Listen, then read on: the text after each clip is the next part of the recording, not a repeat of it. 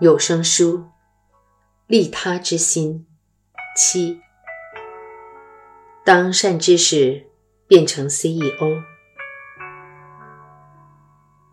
善知识是一位你可以把他当做朋友的人，而不用把他当成一个权威人士、顶头上司，或是公司里的执行长。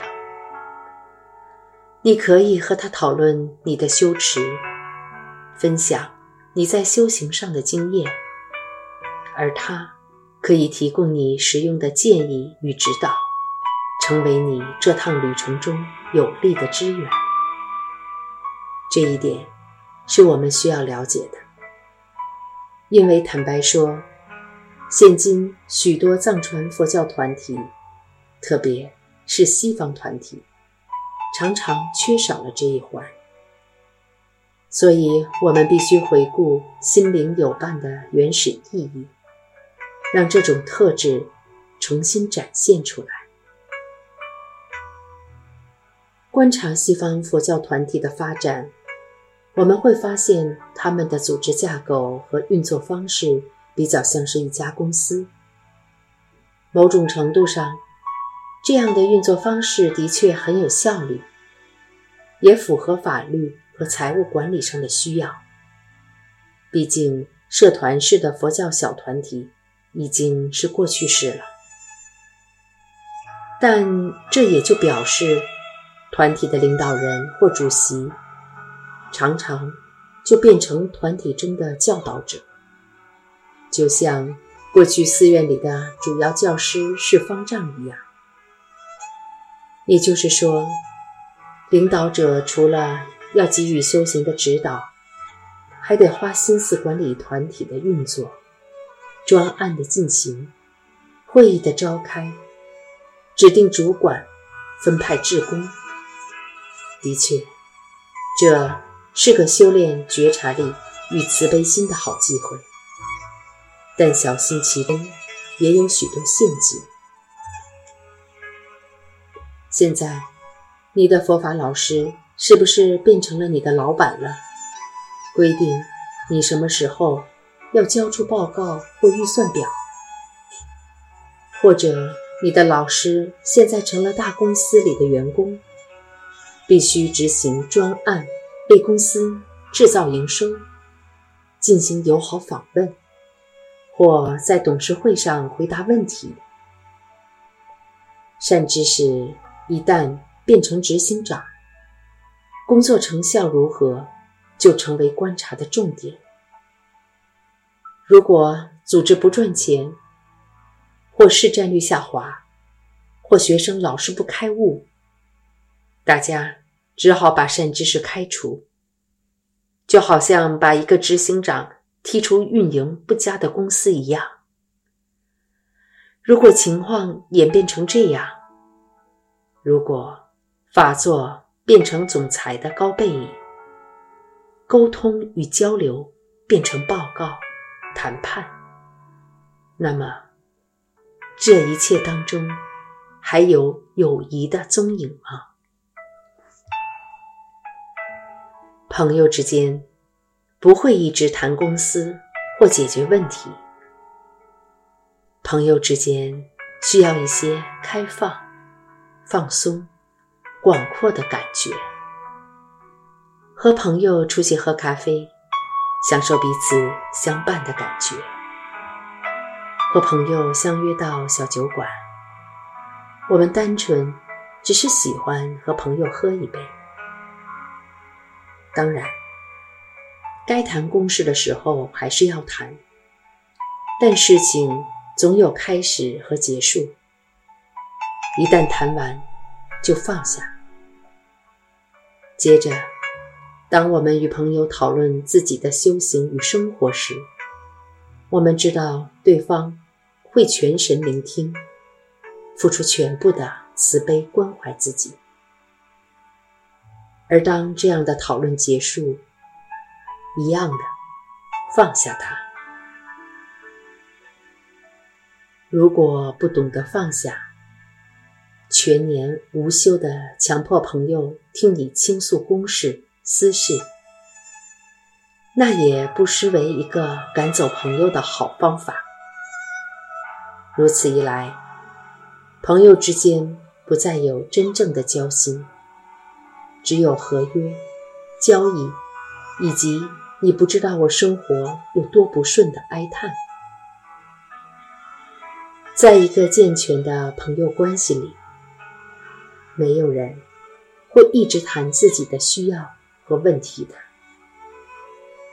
太过自我中心，得到的结果会适得其反。所得到的将不是朋友的支持与好建议，而是朋友因为受不了而开始躲避你。打手机给他。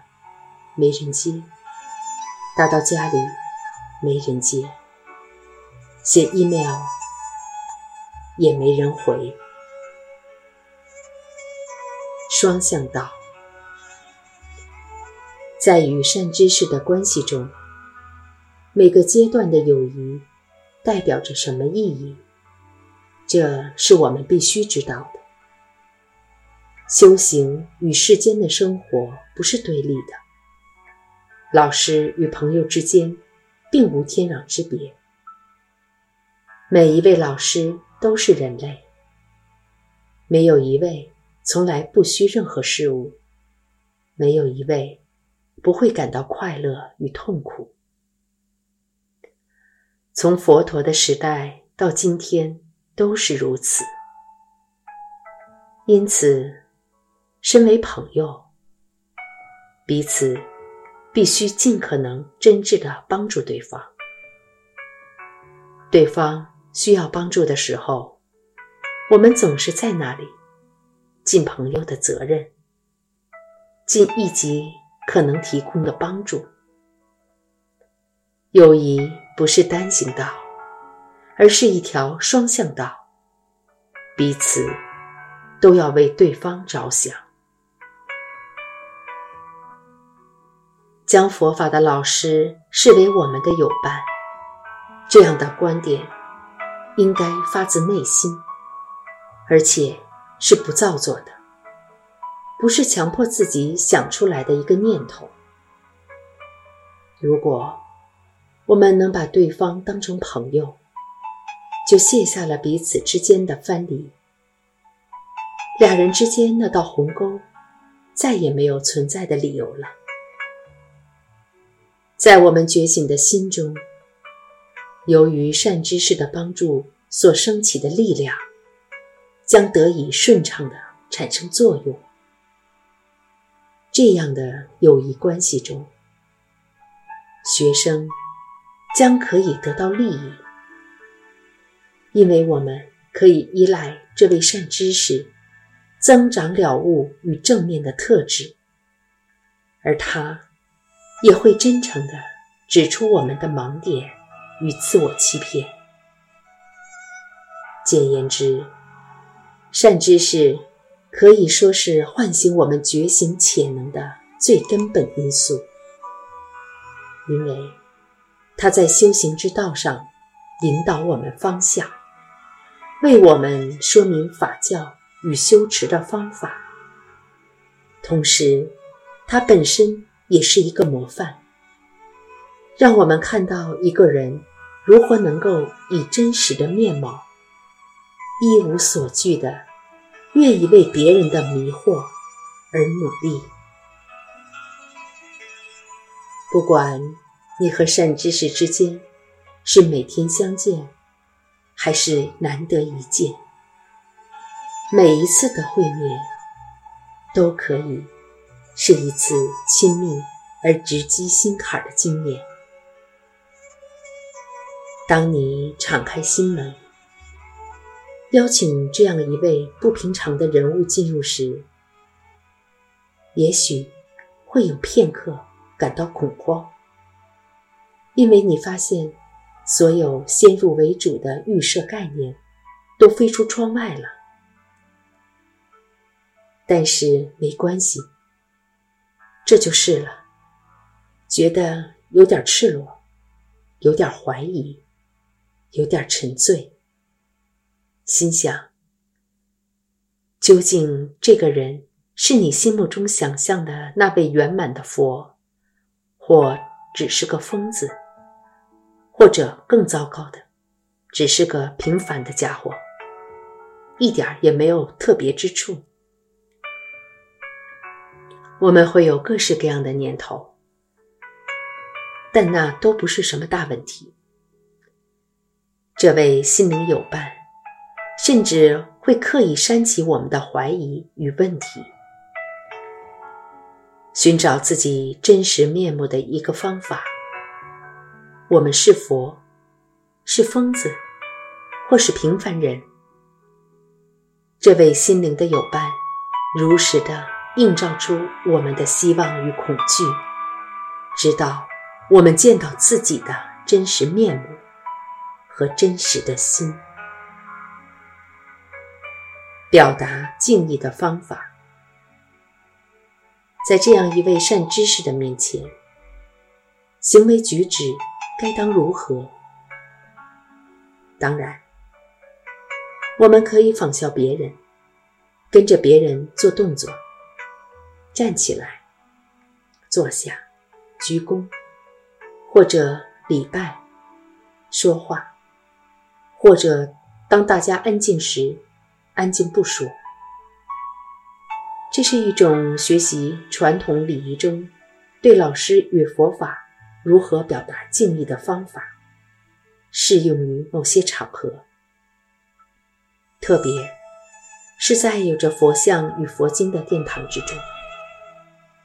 我们与同修法语共聚一堂，感觉身处于神圣的氛围中。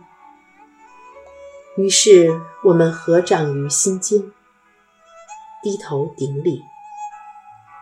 这是我们自然就会的，不需要说明书。但如果是在公共场合和老师见面，例如星巴克咖啡馆，说声 “hello”。或者握握手就够了，除非你想向星巴克的创办人和雇员们表达敬意，或是想表现出你对他们的咖啡和可颂面包的品质具有很大的信心。在善知识面前的举止，并不需要很正式，也不用很复杂。就算你强迫自己学会所有表达前进的礼仪，但如果在这一切顶礼与礼拜的动作后面不带真实感情，那么他们也只是一些空洞的姿势，毫无意义。然而，如果你自然就对这位心灵有伴感觉到一种感谢。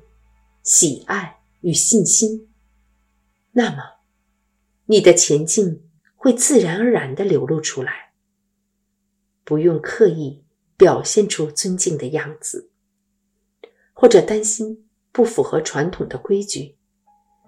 你所在之处与所有的一举一动，就会自然显露出你的尊敬。不管你是直直的站着。或是简单的鞠躬，就具足一切了。但如果你并没有一种自然的信赖感与感谢、喜爱的感受，那你也许真的需要一本礼仪手册，一本凡事都教你怎么做的傻瓜指导大全。另一方面，也许你也可以放松即可。做你自己，然后静观其变，看看会发生什么。佛陀曾经教导我们，在解脱之道上，心灵的有伴对我们很有帮助。我们的旅程将因此而改变，变得更有力量，更鲜活动人。同时，也更有趣。我们共同站在通往自由的道路上，不管未来要走的是熟悉的道路，或是奇怪的地形，或者是崭新的风景，我们都不孤单。我们有向导，也有可以信赖的伙伴。越往前走，我们就越感到觉醒；越觉醒，就越感到自己终于成为真实的自己。而当那决定性的一刻来临，一切都将不同以往，再也回不去了。一旦超越了自我，就会发现无我的爱与悲悯。那无与伦比的巨大力量，无论在何处，一切都如此美好，因为心是如此美好，而这就是所谓的觉醒之心。